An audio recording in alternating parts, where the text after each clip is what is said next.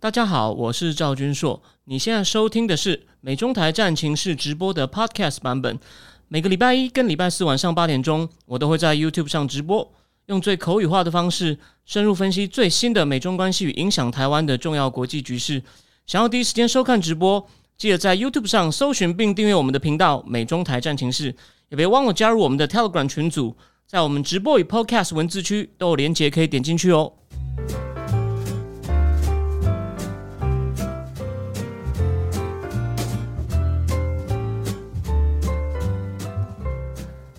Hello，大家好，我是财经方的 Roger。这一个礼拜呢，美国的其中选举应该就是一个非常热的一个话题了。在选举结果呢，基本上还没有完全的揭晓。不过目前看到这个众议院呢初步开票结果呢，共和党只能算是小胜。诶，为什么算是小胜呢？等一下我们后面好好来说明一下哦。那在参议院这个控制权呢，取决于最后三个关键州：亚利桑那、内华达州跟乔治亚州的结果。那结果到现在还没有开出来哦。不过这一次有一个比较大的意外呢，就是拜登的民主党的表现呢没有预期的糟。诶，为什么市场会说没有预期的糟呢？原本想的是会很差吗？这也关系到了我们今天这次的主题——拜登期中考打几分的一个内容。等下下面也会好好的跟大家聊聊。那拜登政府是不是现在会面临到 lame duck，也就是掰咖的一个状况呢？那对于现在的政策还有经济的部分呢，也会有很多的后续的影响哦。所以今天的节目呢，我们邀请到了政治与国际关系的专家赵君硕来一起聊其中选举。赵老师呢是纽约大学政治系博士哦，主攻这个政治经济学的博士生，也是 YouTube 上呢最专门而且深入分析美中关系的这个频道叫美中台战情室的主讲人。那我们就。欢迎赵军硕老师了。呃，Roger 你好，呃，各位财经平方的观众朋友，大家好。呃，我是赵君硕。那先跟大家介绍一下，我在 YouTube 上有一个频道叫做“美中台战情室”，呃，主要是分析呃美国中共方面的政治经济，还有美中关系的演变。那当然有时候有一些世界其他地方的大事，比如说像呃欧洲的能源危机啊，我也会尽量 cover，或者是一些哦美元体系的演变啊，呃等等。那我自己呢，在台湾大学是念政治系，研究所是在中央产经所。到了纽约大学，虽然我没有把我的博士学位念完，不过我那时候的在政治系的专长不是像大家想的那种，呃，政党与选举啊，或者什么政治心理学投票。呃，我的专长呢，就是研究一些开发中国家的经济政策，主要是开发中国家，尤其是东协。不过呢。在我后来因故离开学校以后呢，就开始做业务。那我是没有办公室，这样一个人在亚洲各国跑，我就有机会到各国去观察他们每个地方很不一样。我举个例子好了，我十年前到越南的时候，发现哎，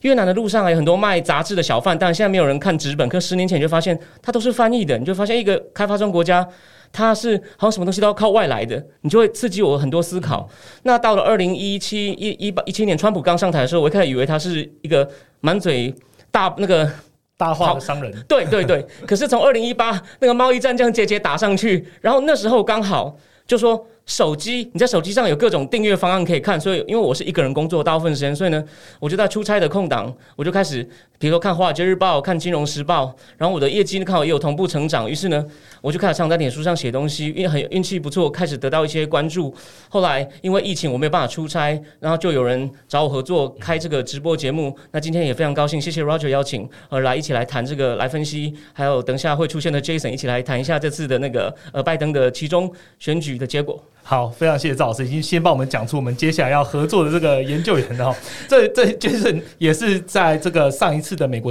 选举的时候，在美国大选的时候一直被我们传唤的研究员。那我们请 Jason 跟听众朋友说声嗨吧。Hello，大家好，我是 Jason。OK，今天应该会很精彩哦，就是老师的阅历非常丰富哦。然后 Jason 在其中大园这边有一些量化的数据啊，跟经济的一些观察，也可以跟听众朋友分享。所以今天的节目我们是分成两个重点哦，但是我们会用 non-stop 的方式来来这个录制，就是我们会去一次的问到底这样子。第一个重点呢，我们当然就解读就是现在最新还在战的这个其中选举哦，那还有二零二四年总统大选的一些小小的前瞻。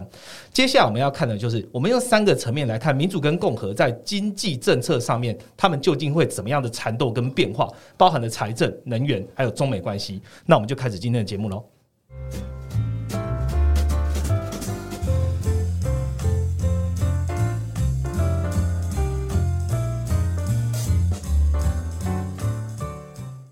好，那我们就直接开始今天的主题了哦。回顾到二零二零啊，肺炎疫情开始的时候，影响的是全球政治经济的走向，然后因为当时川普还是这个呃声量非常高，那一个肺炎疫情之后呢，就呃整个就往下往下走了，所以这个结果就是川普下台，然后拜登就接着继任。拜登现在上上学好上课已经这两年了，那市场的波动还是很大啊。那其实对执政者都是一大挑战，不管我们现在知道了市场的无尔危机、通膨、美元高涨，都是拜登现在面面临的挑战。所以很多人就在讲说，这一次的其中选举就是拜登的一个 review 的一个 election 了。所以呢，等下请老师帮我们分享一下现在的选举状况，以及你认为这个其中选举为什么这次特别的重要呢？好的，一般当然，我想听众如果你有关心政治新闻，都会知道，通常其中选举对执政者不利，但这只是它的基本面而已。这次的选举，他们其实有三个很特别的背景因素在后面影响大家的判断。我第一个就是呢。拜登一直强调民主受到威胁，虽然这样讲可能有点夸张，不过呢，的确有很多川普支持的人是所谓的被在美国被称为 election denier，说二零二零选举有问题，所以呢，这会就所以他拜登这样诉求，甚至说这些人是半法西斯主义者，这是他八月底的一场演讲，所以呢，好像变成一场民主之战，就把这个选举拉高了。第二就是那个已经六十年那个堕胎的 Roe and Wade 的判决，竟然被大法官认为他法律上不完备给翻了，所以呢，这是半路杀出来，但是是一个长期稳定的议题，忽然。等于打开了潘多拉的盒子，所以呢，这也是以前其中这是美国社会一个长期争论的议题，就等于这算是文化战争，哦，又打开了，忽然就打开了，而且这这并不是共和党自己去炒的，就是大法官做的，所以是意外杀出来。第三个就是，这是第一次有其中选举的结果会影响到一个前任总统的动向，因为美国历史上这种前任总统要在战的情况不多，那川普支持的人选的好不好，会影响到他的意愿，所以这三个东西都让这次巡游选举很不同。那第三个再帮大家回顾一下。川普上台以后呢，废了很多奥巴马的政策，比如说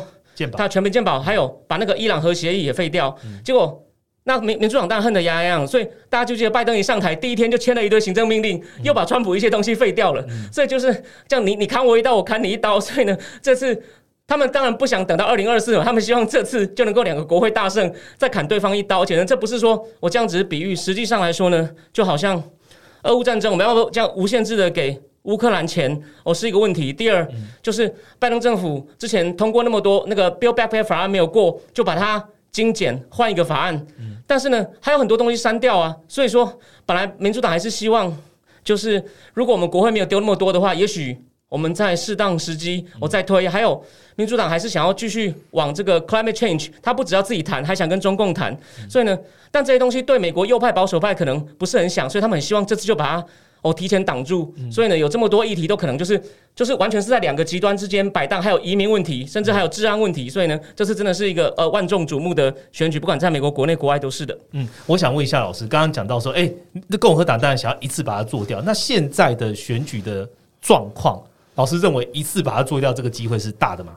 呃，很可惜，就是大家众所期待那个 Red Wave，甚至一开始有人说是 Red，可是 Red Tsunami 红海啸没有，现在都被称为是 Red Ripple，就是只是一个涟，只是个涟漪。对，所以我这边想要提供大家一个思考的角度，就是说，从数据上来看，它的众议院多数是二一八嘛，它可能大概也就是二二零上下，也真的是不多。那参议院呢，就算。就算这个乔治亚州的补选赢了，他还是拿到五十一席，刚好过，所以等于是拜登手上目前的微弱多数只转到共和党了。所以说，但是呢，他有了这个多数以后呢，他就可以主，他就可以主动指出委员会发出调查，甚至参议院也可以挡拜登的任命。不过呢，因为他的多数很少，所以呢，他就怎么讲，他还是也没有办法，就说太，因为现在参议院还是要六十票嘛，所以说。他这个脆弱多数呢，他能做的事情也不是很多，所以最可能结果就是僵持、争吵。混乱大概是这样子，嗯，所以刚刚为什么前面讲到就是共和党顶多现在看起来是小胜的状况也是这样，就是 Red Wave 其实没有起来。那大家也最近常常看新闻，就是川普会出来发言啊，哎呦，其实胜的算我的，那输了不算我的，因为他也发现到这个情势的一些改变哦。接下来我想问一下 Jason 哦，刚刚讲到那个老师有花一点时间讲，然后啊，拜登跟川普他们面向不一样，其实哎，明白很一直在看重，也就是他们对于能源的这个环境保护政策或者能源的政策的变化哦。川普政府当然是比较重石化能源，那拜登政府是再生能源，会不会因应这一次的选举有什么样的变化呢？好，那假设说共和党可能至少拿下一个众议院，那参议院也是有机会，但可能最后决定还是要看十二月乔乔治亚的补选结果怎么样嘛。嗯那所以呃，在这样的情况下，再生能源会不会就这个政策出出现一些翻转？那其实如果共和党拿下来至少一个月之后啊，其实未来拜登政府要去推动更大的一个气候变迁法案的话，可能就比较难了更。低了。不过，拜登政府其实在今年才通过这个通膨降低法案嘛，它其实本质上也有一部分就是汽油变迁法案了，对。因为它去延长了，比如说呃陆域风电的生产税收抵免啊，它去延长了太阳能的税收抵免，都到二零二五、二零三零年以后。那甚至还有提供，比如说一些电动车的补贴，呃，就是购购买补贴，但不是所有的电动车都可以补贴了。但其实这些诱因啊，不管刚刚讲陆域风电还是太阳能还是电动车，这些诱因不会因为共和党这一次上任，呃，这一次掌握国会多数国呃掌握一一一一个国会之后，呃而取消这些诱因不会就消失了。事实上啊，其实 I E E I A 就是美国能源资讯署，它也有去统计说，上半年美国今年上半年呢、啊有二十四趴的。电力生产是来自于再生能源，所以其实再生能源这个呃政策红利还是会维持啊，不会因为共和党今天上任之后，因为他没有取得绝对多数，就是取得六十多票，所以他没有办法去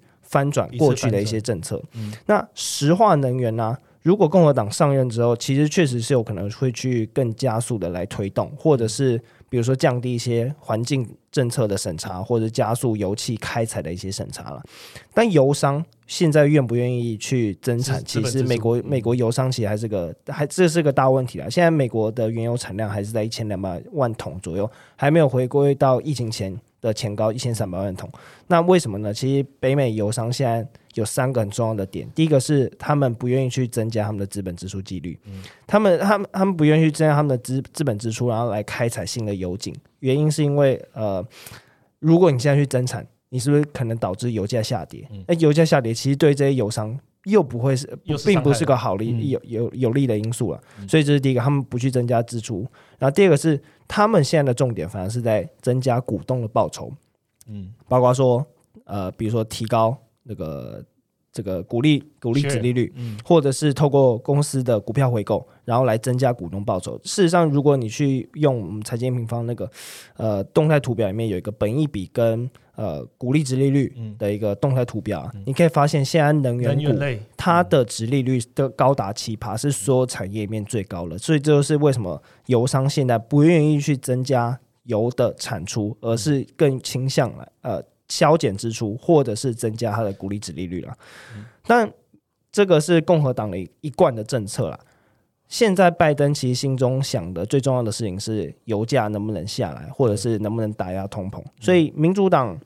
就算他没有国会的这个掌控权，他还是有一些行政的权利对行政的力道可以去来打压油价。但那共和党上任之后，这个力道会不会减缓？我我们可以来讨论一下。民主党我们我们认为至少有三个手段可以来打击油价。第一个手段就是拜登从上任以来，应该说从去年十一月以来就一直在试做一个动作，就是试出战略储油 SPR。但接下来拜登还能不能试出，还这是也是个大问题，因为他从上任之后，其实从美国 SPR 从七亿桶、六亿桶已经降低到四亿桶了。SPR 它是用在当你发生战争或天灾的时候要来。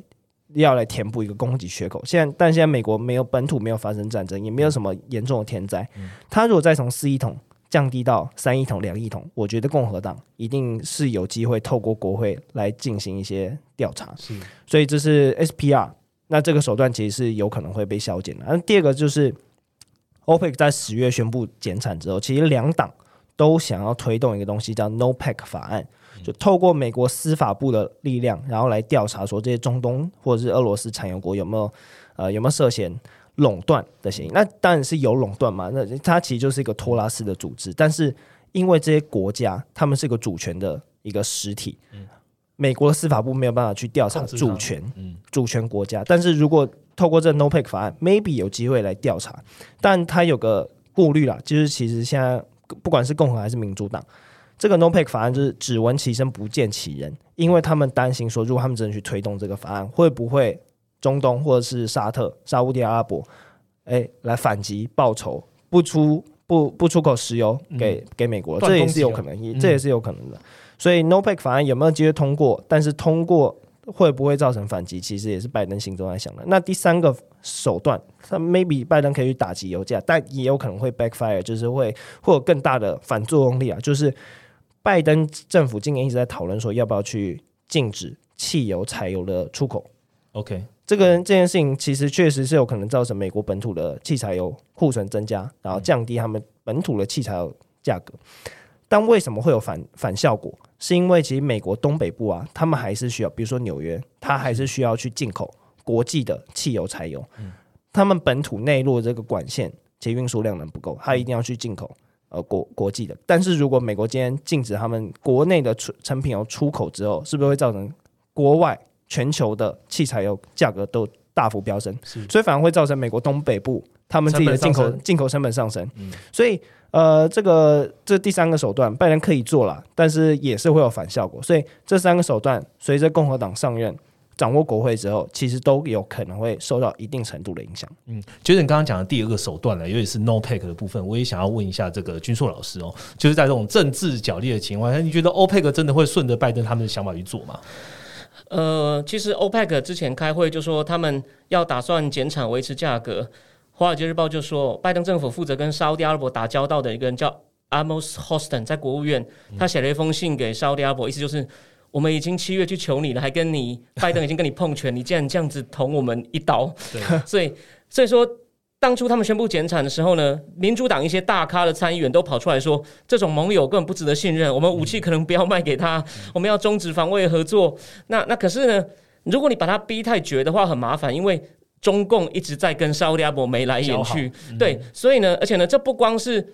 拉近它而已。如果石油改用人民币交易的话，这会对国际的政治、经济、金融秩序，我会开始敲开一个。破口，所以呢，在我看来，如果共和党比较注重国家利益，像这个 NOPEC 法案呢，沙特阿伯好像有讲过，你敢通过这个法案呢，我就开始丢你美国公债，等于沙特阿伯也买了不少美国公债，所以呢。我相信不止民主党不爽，共和党可能也不爽。不过他们就看戏嘛。那如果因为民主党跟沙特阿伯《华尔街日报》做一个专题报道，讲两边的互信非常的低，所以如果你在做什么赶尽杀绝的动作的话呢，这不光是一个政治联盟的问题，这会牵涉到一些甚至整个经济哦的重整。那我觉得共和党一定会觉得这很蠢啊！你等于是你朋友对你不好，你应该是想办法让他变好，而不是再再砍他一刀，把他这样加速推走。所以我认为。呃，我认为拜登政府可能不敢做什么大动作，还是希望，因为他们一直标榜想要用外交手段解决问题，所以这个的确是个很非常值得观察。最后讲一下，就是说，但这个沙特阿拉伯问题变成一个两党一个变情绪性用事，因为王储是靠川普的支持才上位的，他本来是第二王储，把第一王储挤掉，所以拜登，而且呢。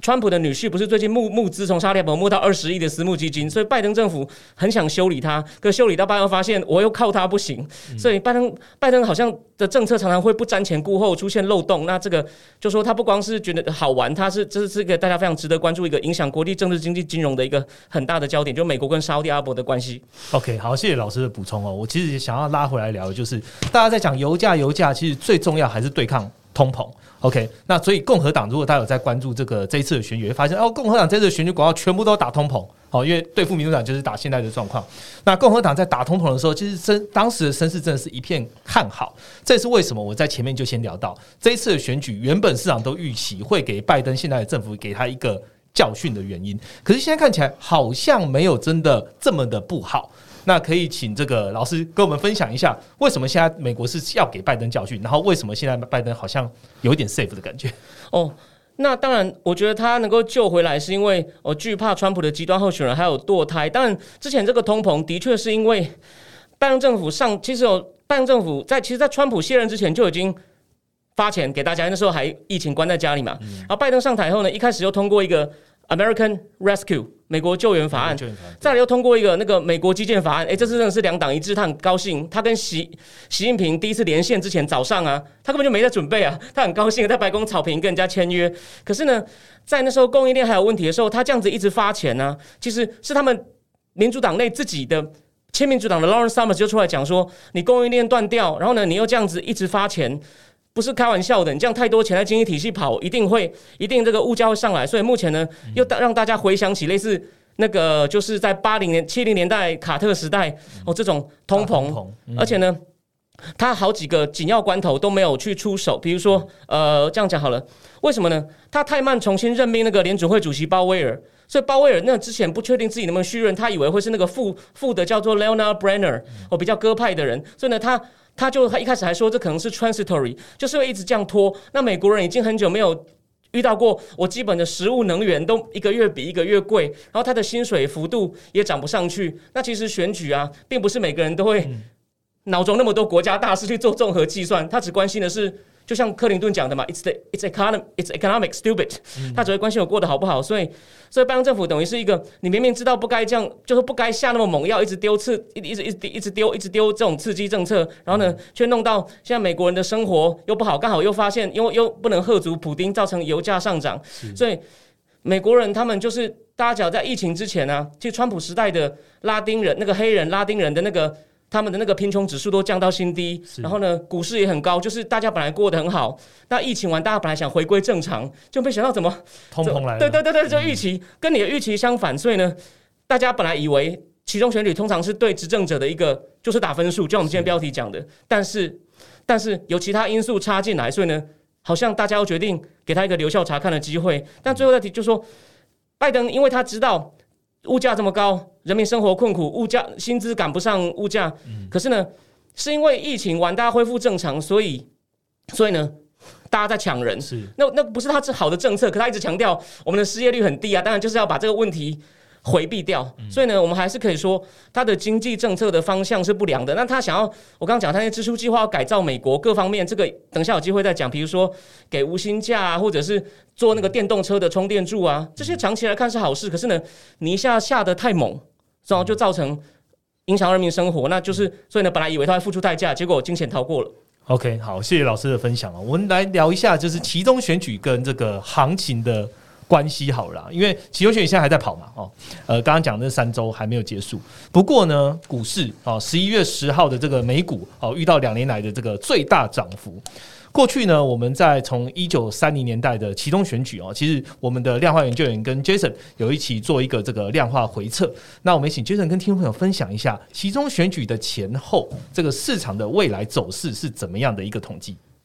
好，那我们这边的研究结果主要是背上，就是我们的量化研究员 L 他的研究一些结果了。那根据就是从一九三零年代以来的美国股市的表现，可以发现两个重点。第一个就是美国其中选举年其实是股市表当年是表现比较比较差的一个状况状况，但是其中选举后一年反而股市平均是有最高的涨幅。那就像我们刚刚讲的，一九三二年以来的 S M P。每一年的报酬啊，包括说选举，美国选美国总统选举当年，美国选举后一年，美国选举后两年，跟美国选举后三年，后两年其实就是其中选举年，像今年二零二二年呢，那平均年报酬是五点八趴，中位数是六点二趴，这其实是表现最差的了。大家应该大概有个概念是，美国过去一百年的股市平均报酬大概是七趴到十趴，那反而其中选举后一年，就是总统选举后的第三年了。平均年报酬十六趴，中位数是十八趴，所以其实是最好的。那意思就是说，呃，其实有一个观点啊，有一个从经济逻辑的直觉来看，就是其实股市是喜欢呃喜欢在其中选举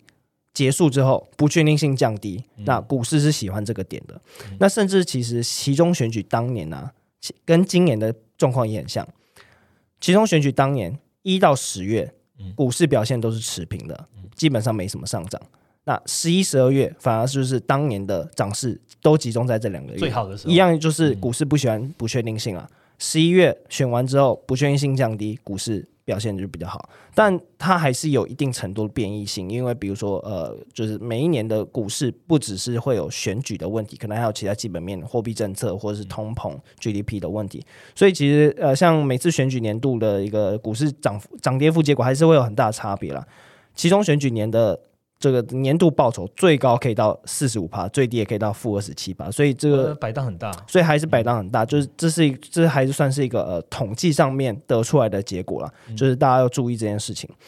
第二个重点啊，其实是到底全面执政比较好，还是分裂政府执政比较好？说把总统的要素也考虑进来，就是总比如说二零二零年，拜登拿下总统。参议院、众议院三党或三三三三个地方，还是分裂政府。比如说，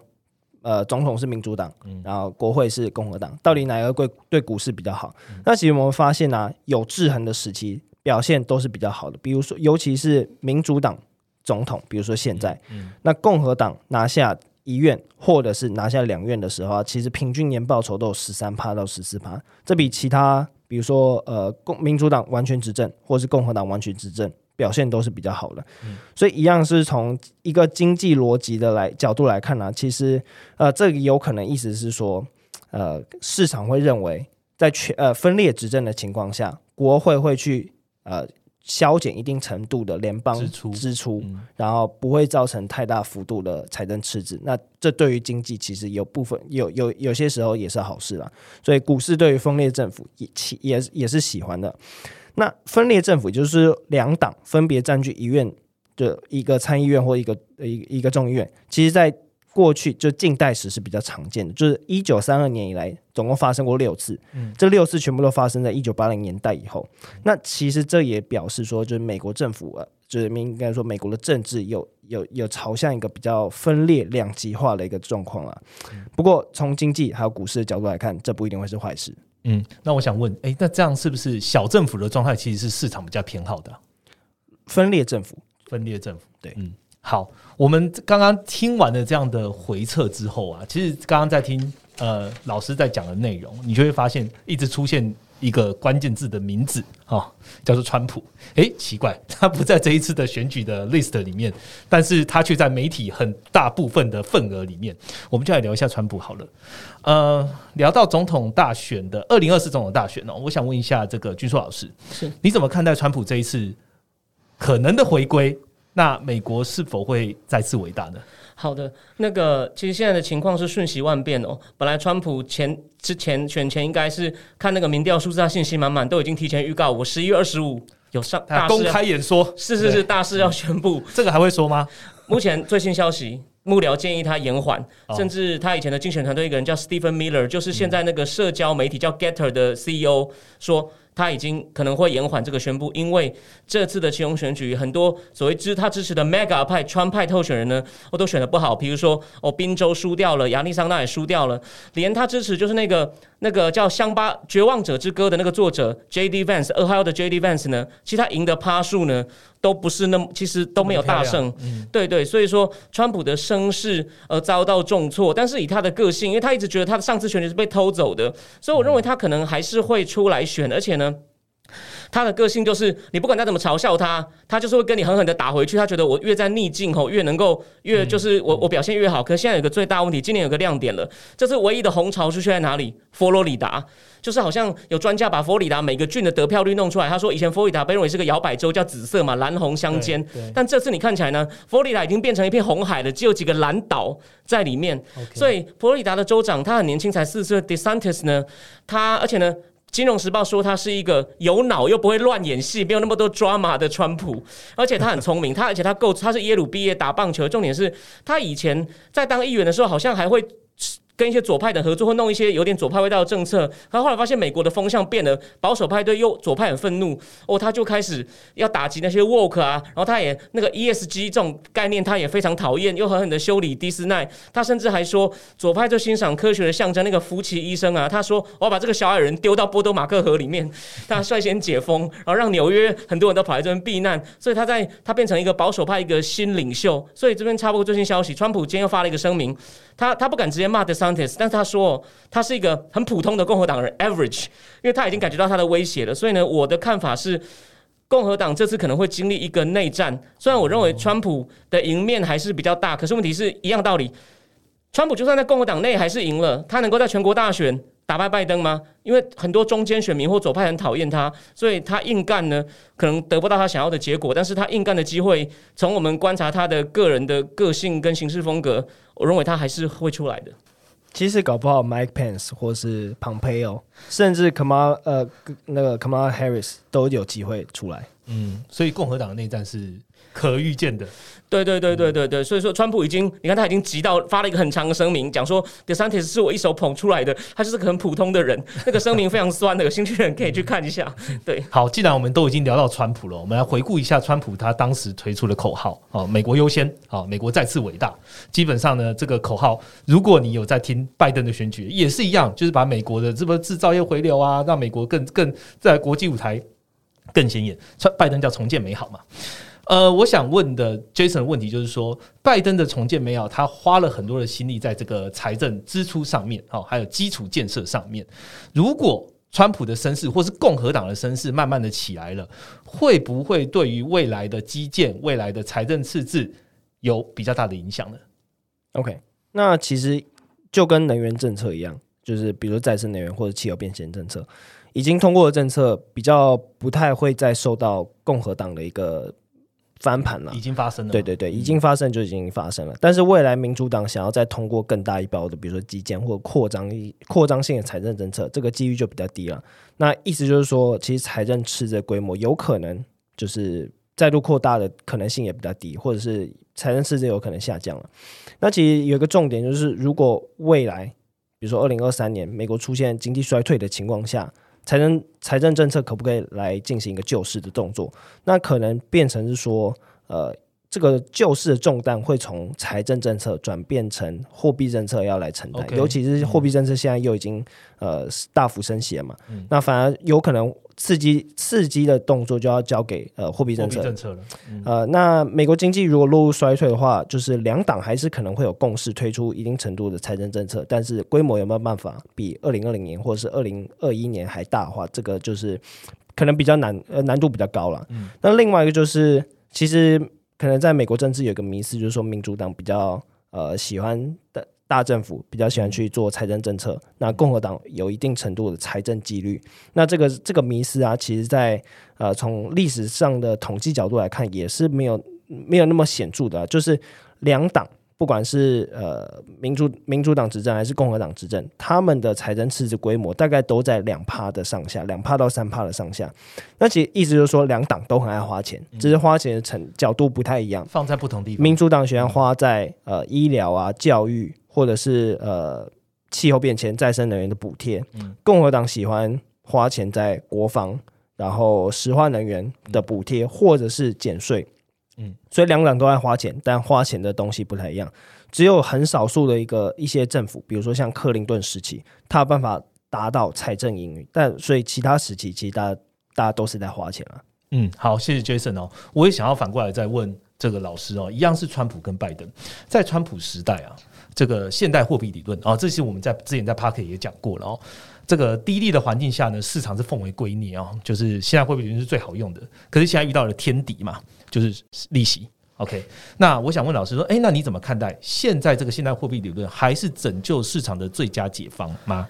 呃，我觉得现在这个嗜好就好像终于退潮，人就发现这个理论呢是个没有穿裤子在那边游泳的人，但之前看起来游得很威，因为他们都认为啊，呃，现在货币理论就认为反正。这个只要你的你政府发债低利率都没有问题，只要你弄出去的钱呢是用在有生产性的目的上，比如说让工人受更好的教育就可以消减不平等，所以呢，这个你根本不用担心，反正这钱是你自己印的，啊，他又不跟黄金什么绑，你不用担心这种财政纪律的问题。可现在发现，哎，管丢太多钱呢，就造成你看通膨，如果形成通膨还有薪资的螺旋的话呢，那这样就算你人就说等于是他的实质购买力降低了，这样就违反他的目的了。所以这个东西是他的考。讨厌，所以哈佛大学经济系的 Kenneth Rogoff 也在言辞批评说：“你们这些左派、进入派经济学家呢，之前讲那么好听，现在完全就是经不起。就是从简单的像 Lauren Summer 讲的，你用简单大学经济的几个简单公式推导，就发现呢撒太多钱就是会出问题。所以呢，这套理论呢，大家还是小心服用。”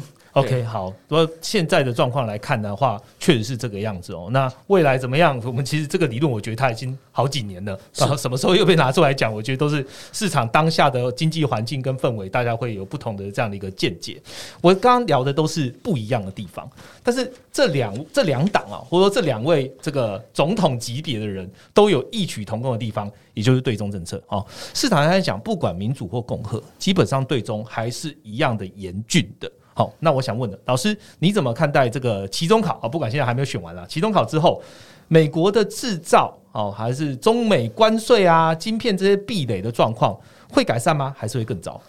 呃，中共在开二十大之前哦，拜登好像忽然送了他一个大礼，就是把他的晶片呐、晶片产业下了一个很严格的禁令嘛。那个禁令呢，真的是非常的狠。我我这边很快解释一下、哦，他其实九月不是有一波是要限制 NVIDIA 跟 AMD 的那个人工智慧跟超级电脑的晶片，对，但他那时候只针对这样，因为但只有这两个公司有这个产品。那时候美国就一个反弹说，你这样弄反而会刺激中国更快的研发出自己的东西、自己的生态系。所以呢，美国智库就说，他为了要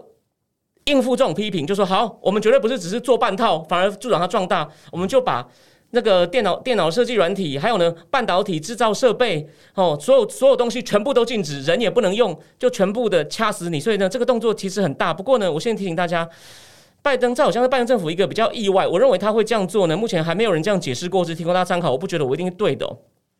他是看到习近平三年没有出国，去在乌兹别克跟普丁讲了一些东西以后呢，俄罗斯普丁还在俄乌战争里面加码，甚至你看伊朗的无人机也开始大规模出现，北韩也同步。同步在亚洲，他今年飞弹试射三十六次，已经超过他祖父了。也就是这些国家全部合在一起，就做一些动作。那那习近平现在只是因为他的经济跟美国还连太深，虽然他已经在搞自力更生，所以他还不敢真的跟美国翻脸。可是呢，民主党也发现哦，你在姑息他，可能万一打仗的时候呢，那现代科技战呢，其实就是靠晶片。所以美国有一个拜登政府有一个。对不起，是有一个民主党前在奥巴马时代当过国防官员叫 Michelle Flournoy，他就在外交书上写了一篇文章说，我们要跳脱国防部这种传统的采购程序，要运用大量的军民结合的那种科技，从从民间借科技提供，要一个专人负责计划，给台湾更多这种传感器啊，或什么那个移动水雷，就是给台湾更多很有动、很有很好的小东西，能够让它应用最新的科技来应付可能中共的威胁，要赶快，而且是弹药也要赶快准备好库存。所以我我的看法是，拜登政府第一年呢、啊。他有点还是希望跟中共那个怎么讲？他是希望通过外交所，他一直说竞争不要滑向冲突，所以他的动作就像刚刚那个 Jason 讲，他一直在做一些国内投资，可是呢，他对于短期短期现有的危险好像没有注意到，但现在有点火烧屁股了，所以他终于哦有有一点醒了。可是有个问题，今天最新的消息嘛，在我来录录音之前，他们确定拜那个巴黎的拜在巴黎的 G 二十拜席拜席要见面，嗯，所以呢。那拜登这次的语气有比较强硬，说我会跟中共谈论一下，我会我会把你画红线。就是我以前常常批评，就说拜登政府都是攻守易位，变成中共在对他叫骂，然后他就只是他也不太敢回嘴，不像川普都是你敢你敢你在乱叫我就加税，所以才把这个美中的对峙提到这么高。那拜登政府好像变得有点在气势上挨打。那这次他主动说台湾问题哦，就是我的红线，你不要再想要对。所以呢，他们也是从各种情报，还有目前。普习近平在背后策动普丁，然后普丁在在跟伊朗、北韩这样弄，他们有感觉到说，我再不强硬一点，这个世界在我的那那我我有什么我有什么本钱？虽然也许外交不是大选的主要议题，可是呢，如果这世界变得很混乱，我想民主党二零二四他也很难跟人家交代，为什么川普在的时候大家就发大财，没有战争，然后低低税率拉丁人黑人很好，就怎么你上台就变得这样子，四处都是问题。所以我认为拜登政府呢，这是好事，有可能会醒了。虽然我之前常在我的节目或是我在报纸上写专栏，我一直言辞批评他，但我希望他就是大家可以注意，在 G 二十，在这个 G 二十他们发会后发表的公报啊，会不会他？语气比较严厉一点，而不是只是在讲一些空话，说希望跟他在全球议题上合作。我认为这是个很重要呃观察的转类点。哦，那赵老师，我也想补充问一个，就是其实刚刚老师有讲到，像中国、俄罗斯、伊朗，他们昨天开始在形成一个阵营。那其实美国啊，从川普时期开始退出贸易协定、退出气候协定，然后拜登也其实某种程度上延续这种贸易贸易保护政策，或是呃狂呃。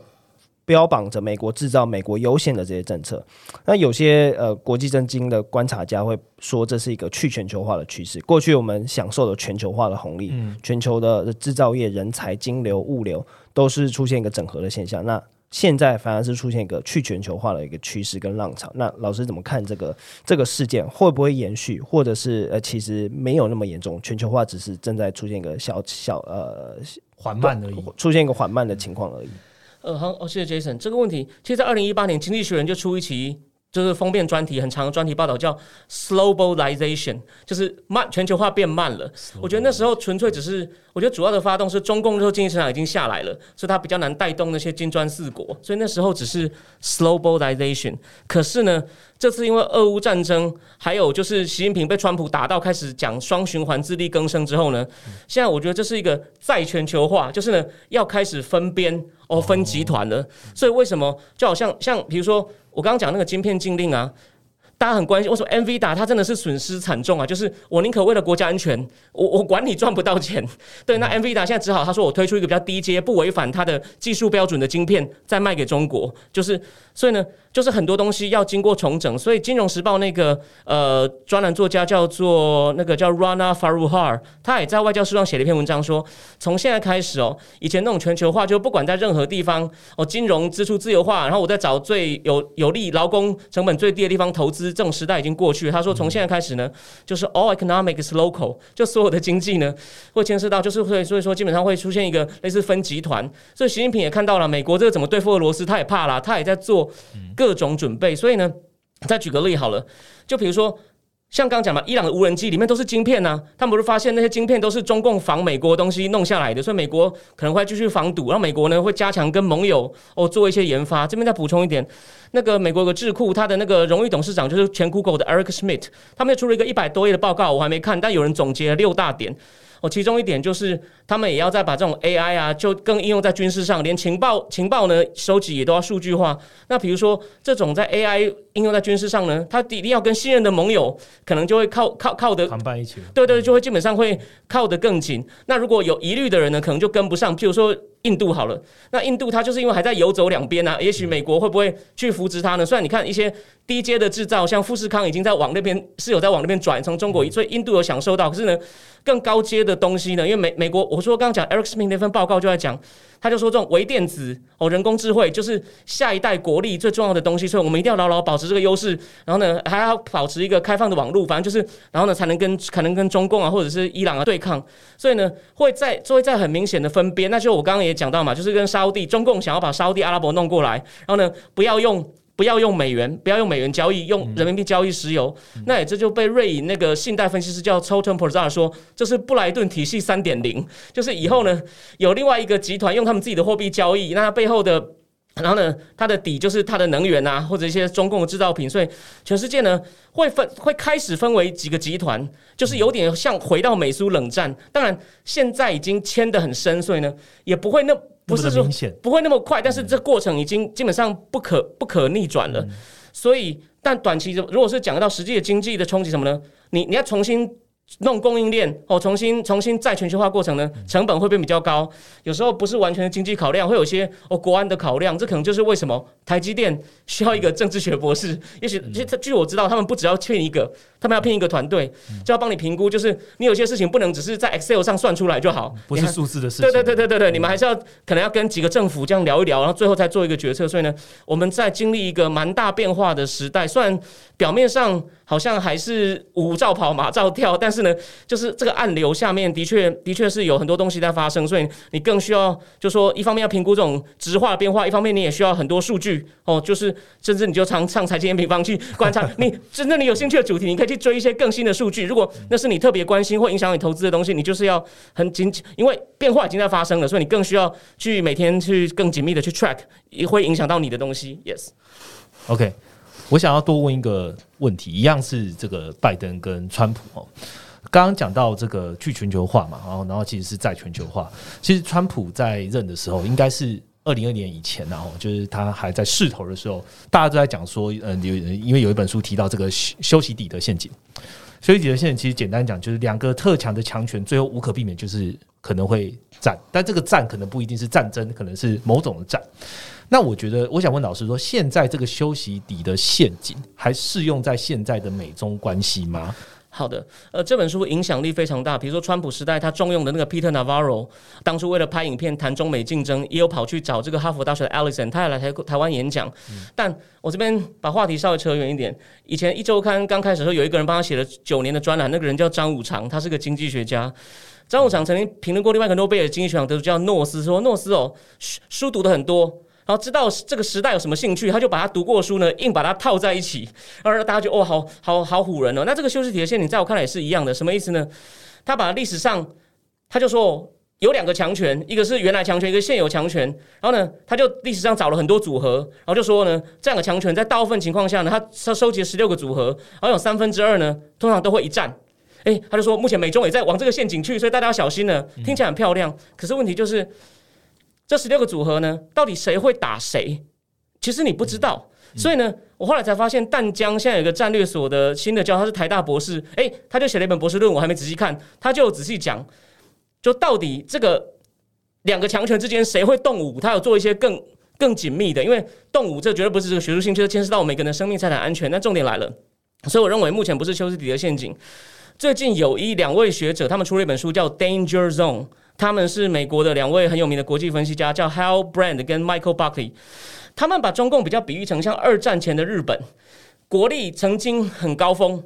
日本二零年代的时候，哦，还签五国海军协定啊。然后呢，可是后来遇到经济大萧条，哦，国内经济开始不行。可是呢，他也开之前也在。哦，在满洲国那边扩张，所以已经引起大家的紧张了。后来就记得他其实要开战前是美国对他使出一些石油禁运，日本觉得那我们就活不下去了，那我先出手打你好了。所以呢，他是要把目前的中共情况跟跟日本比喻，就是呢，中共也是国力，你看他现在的房地产也不行，又这样乱封城，所以呢，整个经济在往下滑。可是呢。他经济好的时候呢，就是用民族主义去洗人民的脑，这人民的期望很高。那现在一切好日子都过去了，哦，套一句李宗盛的《山丘》里面的，就时不我与的哀愁。那在这种独裁政权，他在时不我与的情况下，他会干嘛？他可能会铤而走险。所以在我看来，现在的情况是，所以为什么连我刚刚讲拜登也紧张了，布林肯也在两个演讲里面讲说，中共可能会想要加速拿下台湾，虽然不一定是用武力，就是因为他看到他也面对一个内外交迫，他唯一的出路就是。可能对外挑衅，甚至发动一场战争，来为他目前内外交迫找不到出路的状况解套。所以这也是就是为什么除了去全球化以外呢，这种这种战争或冲突的这种政经风险很高，它也会影响到全球经济的运作。这让我想到，其实海山伊拉克当年为什么要去打科威特？其实这个内外交换，一呃。当这种情况发生，要去转移人民的目的，呃，人要去转移人民的注意力的时候，就有可能去透过发动战争，然后来引导国内的民族情呃民族情绪去去去呃聚焦一个共同敌人。其实希特勒也是类似啊，德国当时面临到一些呃经济的一些困困境，那他们就是去寻找共同敌人，A K A 就是当时的犹太人了。所以其实历史上这种情况经常发生。嗯。好，谢谢 Jason 的补充。我刚刚问完了中美关系之后啊，我们来聊聊其他的地缘政治。好了，呃，美国还也就是全一中心点还是美国然后美国跟全球有关系。刚刚其实老师有提到一点印度嘛，那我想问一下哦，日本、印度，请问你怎么看待接下来不同这个区域的这个贸易伙伴或是经贸关系呢？好的，那在具体谈这些国家前，先就说我我自己那个拜登主义就是。比如说，每个总统都有一些叫 doctrine。但比如说，我今天扯远一点，当年卡特呢，就是他说中东中东的石油是我们的核心利益，我们会为了保护石油的供给稳定，我们会不惜出动武力。嗯，到雷根的时候，是因为伊朗攻击美国船只，就雷根就说类似那个海峡也是我们核心利益，谁敢动，美国就会打。那拜登的 doctrine 就是拜登的信条是什么呢？就是。我们国内要好好投资，调整体制，好跟中共竞争；对外呢，要非常的就是重建盟友关系。这其实就要打脸川普了，说这个人很自私，什么都美国优先。所以拜登第一天不就是重新回到世，重新回到世就世卫组织，然后也重新加入巴黎气候协定。对，那而且呢，但我我虽然常批评他，但我同意拜登有一点是对的，他很希望跟盟友一起建构一个包围网，来来围堵中共各方面，所以他。机器啊，什么会议啊，都发表很长的公报，说要做很多事情。虽然我觉得有一点嘴炮，那现在问题就来了。那的确，我认为大家团结起来对付中共呢，这完全是对的，这完全是对的。就好像那个有美国一个川普时代一个，他当过一半一年的那个副助理部长，他叫呃 Eldridge Kobe，他也写哦，要防堵中共呢，就很像当年战国时代的合纵连横一样，你要建立一个大家合纵起来就可以。可是呢，中共它可以靠各个击破。他就选一个最弱的，开始经济给他压，像他对澳洲，就是想办法去把这个联盟来打破，那就是变成中共想办法拆墙，美国想办法建墙。好，那要讲到具体国家的例子了。那日本的过程是，反而是安倍先提发现中共的危险，然后呢，他就跟他还发展出印太这个概念，所以被美国。后来美国把印太借去用，这是美国史政府史上第一次外交政策的概念是借别人的，以前都是美国自己带头去用这个政策。可是安倍这样不幸被刺以后呢，呃，岸田是终于遇到日本国内有通膨嘞，九月竟然通膨三八，其他这其实是个很好的消息。但是呢，日本的人民生活开始变得很困苦，所以呢，安倍刚推出，不讲错了，岸田刚推出一个将近两千亿的景气刺激计划，要补补贴能源，跟英国之前哦一样。那重对对对，那重点就是。可是呢，岸田现在问题就是他必须要专注在内政。虽然他有一套安倍给他留下来的什么国家安全会议啊，也有一套出口管制政策啊。可是呢，现在问题就是，然后他跟美国应该也会协调很好，像美国跟日本的防防长也都在开会，甚至连韩国的伊习月啊，虽然他内政上很天，然后之前又发生踩踏事件，可是伊习月也是要改变那种文在寅的亲中。还有那个跟北韩真的和解路线，他也日本跟韩国本来很不和嘛，前几年不是会闹到互相有出口管制，因为那个强强征日本劳工问题，韩日也开始在重新想办法和解，就是美呃美国 Sullivan 常常把他们两个拉起来说两个不要吵了，好好谈，就是美国的做法。可是问题就是，我认为这些都是像是在补身体。可是呢，当如果假设中共做个大动作啊，岸田有没有足够的政治意志哦，去像安倍一样很强力的跟中共对抗呢？然后岸田有足够的这个政治手腕吗？大家要观察。不是在在，当然，其实我这边提醒大家，安倍呢，他在制度上的确建立一个提醒大家中共威胁，建立很多很好制度。不过在经济上啊，他很聪明，因为日本日商在中共中国利害太大嘛，他也派了他们派系内的亲中派的那个叫做什么呃福田康夫。那时候当做特使，有好几次跟习近平沟通，所以本来习近平还要访日的，是因为遇到那个肺炎，我才被取消。所以我认为看法就是，具体的行为，日本呢跟美国在各方面呢都会就是哦变得基本上更紧密，各方面更盟友关系。对对对，然后各自在就科学啊研发啊，甚至很多方面，甚至什么疫苗各方面都会呃变得更紧密。但只是现在就是说，这样的国家看起来他们内部问题都很多，所以呢，真正有事情。发生考验的时候，比如说，其实今年佩洛西访问的时候呢，那时候不就佩洛西来，中共不是就是几乎做了一个类似封锁台湾的演习。拜登那天只好放了一个推特，还写说：“我跟我国安团队开过会了，我们就是我们会同时关注两个地方的安全。”其实的意思就是骂佩洛西说：“你害我弄到我两 蜡烛蜡烛两头烧。”那不过那次因为很快虎头蛇尾就没了，因为打到日本，可能这个原因，习近平就就是引起一些抗议，习近平觉得闹大就停下来了，所以。我们还没有经过真正的压力测试，我只要提醒大家说，当然好处就是拜登大方向是对的，大家团结更紧密，很好。那那如果再讲到印度，印度就说他很奇强，他还是跟俄罗斯买武器，跟俄罗斯买便宜的油。虽然说目前看起来那个普丁打不下去，所以印度的总理在上次那个高峰会直接跟普丁说不可以这样子打，大家都吓到了，他敢这样呛普丁。可是呢，美国就很想要拉印度，所以当初。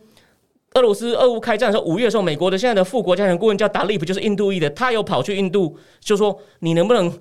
就是一起谴责俄罗斯，不要跟我们拉在一起。那可是呢，印度看起来呢，他好像还是因为印度有长期有独立自主的传统。现在这个总理呢，他是很注重民族主义，讲说我们要印度教，甚至还就是做很多事欺负回教徒，所以呢，他可能不愿意改变印度长期这种游走各方的传统。但是呢。所以印度被专家认为它是一个 swing，有点像美国的摇摆州，是个摇摆国家。就说美国要赶快拉，那所以拜登政府能不能利用他的团队继续发挥他的所谓的他们强调的外交，去把这些人，就是把赶快把这个大家大家在就是未来的国际政治秩秩序为什么影响经济？就是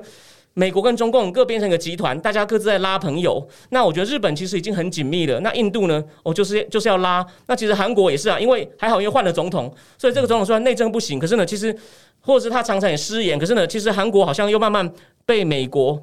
被美国拉回来。那东南亚也是一个另外一个很大的很大的战场，也是目前大家在这边基本上在这边抢，但但他们在经济上其实都已经蛮倒向中共，所以呢，这种这种就像在拉朋友拉帮结派呢，也是我们未来会持续看到的一个现象。嗯，我觉得老师给的这些 input 啊，对于这个有在关注全球经济是蛮重要的啊，因为其实刚刚讲到，现在不是完全的去全球化。而是在全球化，在全球化过程中，本来就会有更多的区域盟友，对，因为大家要选边站。那你选哪一边，会对你的经济就会有不一样的发展。所以，如果有大家有兴趣的哦，就是在 M 方这边听这一集还不够不不过瘾的。好，可以直接到这个赵老师这边的美中台战营室，然后去听一下哦，每每那个这个直性的分析，跟每个人的有决定权的人，他讲出来的那些话。其实会引导到大一些政治的一些方向，那同步也会影响到经济。所以我想要问老师一题，就是二零二二年最关注的一个大问题啦，就是俄乌啦。虽然说我们不要完全的了解，不要不要完全聊军事哦。我想问老师，现在对于俄乌战争你怎么看？是不是真的有一个比较好的一个结束的曙光呢？呃，当然，昨天我们知道嘛，那个最靠近。那个克里米亚那个大城科尔松，就是影响到黑海出口的大城，俄罗斯撤出来，所以看起来呢，普丁是越来越打不下去，因为他的军队因为各种后勤也没有空优的问题，他始终哦打不赢。可是呢，他也不愿意认输，只要他不愿意认输呢，美国就是美国跟欧洲就这样维持他的制裁。欧盟已经推出八轮制裁了，虽然内部也有一些争议，就好像另外连那个瑞典跟跟芬兰想加入北约嘛，又被土耳其挡住，所以呢，只要这个战争不完。很多问题就会拖下去，就是油价可能也会高涨。然后呢，美国也是《华尔街日报》这样讲，美国有陆续增派一些兵力到那个北约去。北约，哎，可他增派的时候，我刚刚讲赶到那个川普时代的副助理顾问 Albert Kobe 就说：“哎，不要这样啊，你要注意亚洲啊。”连《华尔街日报》有一次都说：“你子弹不能多，你要给乌克兰可以，我们不反对。可是你要赶快生产线要跟上啊，不然不然台湾呢？”他在 Podcast 上里面就直接这样讲。所以回过头来就是。我觉得拜登政府呢，你该硬的时候要硬，他应该要给乌克兰，甚至协同欧盟、协同那北约的国家，给乌克兰更多重武器，尽快的让普丁打到普丁类似，但他公开不会承认，私底下求和，也不会想要用核武。然后呢，可能跟泽伦斯基讲，这时候他就要跟川普学，想办法做一个 deal。可能跟泽伦斯基讲，虽然泽伦斯基接受情况也许不大，可你要试试看，就是你就给俄罗斯一一两个象征性的城市，然后让普丁有个台阶下。这时候马克龙都要讲的对的，你就是把里子给。给乌克兰，然后给他更多安全，其他保证，然后呢，面子给对对对，然后呢，让他先，如果这是短期的结束，当然，普丁在他将来会不会卷土重来不知道，但如果你要先结束这些乱象的话呢，可能真的要美国，你要先，就像就是说，拜登不能够老是永远在那边说调体值，算调体值本身没有错，你有时候该出手，你就是世界警察，你不能就是被一些进步左派绑架，然后只只看国内的问题，但我没有说美国国内问题不重要，这边再插个话题，其实。MIT 有三个经济学老师，他们曾经在二零一六出一个出出了一个论文，叫 China Shock，就在讲这种贸易分工如何造成美国制造业的流失。那篇文章一直被引用，非常重要。所以说，那他们就太注重国内调体质，但你不要忘了，你是人类史上一个少数在科技、经济、文化全面领先的帝国，那有这么多问题，你要。就是你要你要你要你要你要你要你要想清楚轻重缓急，而不是只太注重一边，然后呢就会后面就会你前面只顾一边，就像打地鼠，其他有更多问题会冒出来，然后最后把你弄得乱成一团。你看差点这次还好，因为堕胎救了你，不然还有一些其他问题救了你，不然的话呢，你你就是这次期中考会比较痛苦。对对对对对对，你而且你还是在华府四十年的人，你怎么会就是突然担当大任，表现的这么掉漆呢？所以就是麻烦他醒一醒，然后呢，对对，我这是我的看法。嗯，刚刚其实在跟老师聊天的时候，老师有说，哎。拜登啊，他每次第一手都做的没有到很好，但是后面好像都救得起来。哦，那可能也跟这个人的机运有关吧，或者说他比较容易去收拾善后，但比较没办法像川普一样，一开始下去的时候就有一个立竿见影的一个成效了。呃，对对，我就补充，对，有人就我以前在我脸书上写过一个问题，有人就说川普是带节奏的，对，川普是那种能够改，你可能很讨厌他，包全场的，对对对对对对对，就川普，你看他一生哦，就是他非常自恋，就想当明星，然后呢，他的确有些。他有些地方蛮聪明的，他可以去知道大家关注什么，然后就说我要再开启一个新时代，很有大老板的风格。那就我知道，拜登其实一路上就是个人很好，然后呢很会跟人家建立关系。但是但是你说这样讲好了，大家可以就可以，其实你你听完后你可以自己做查证，我还没做查证哦。美国要争大位政治人物，通常都会出书，但我好像就我稍微查一下，拜登没有出过书，诶，就他好像没有什么理念，这些很严重哦。你看哪一个美国候选人想要选大位不出书的？对啊，有些选议员都要出书。就我知道，拜登没有出书，但是他三十岁尼克森时代就选上议员呢。嗯，对，这就是他的问题。他他缺乏理念，虽然他有很好的政治技巧。对的，嗯，好，谢谢老师今天跟我们的补充。那我们今天其实 p a r k e 聊了很多这个现在的一些政经环境的一些议题哦。那对对于我们听对 M 平方听众朋友来说，哎，也是一个非常新的一个内容的呃知识的汇入。好，那如果你有更多想要了解。这个美中台的情势，或是美国的现在的一个政治的关系或选举的关系，大家可以到这个方格子哦来订阅这个赵老师的赵君硕正经智库呃这个频道。那我刚才我跟老师小聊了一下啦，基本上老师每个文每个月啊都会有一篇文章是免费的。OK，然后在 YouTube 呢，基本上它前半段三分之一呢也都是可以免费观看，所以大家觉得看的不错，然后也可以点击这个我们在放在资讯栏资讯栏连接，然后来订阅这个老师的频道，你就可以知道哦最新的震惊情势跟美中台关系究竟赵老师这边他有什么样更多的 input 可以给大家。那今天 p a r k e t 就录到这边，也谢谢老师啊，谢谢先生参加我们节目。那喜欢我们的话，下方给我们五颗星并且留评价，让我们做得更好。那我们就下一次见喽，拜拜，拜拜。谢谢谢谢大家，拜拜。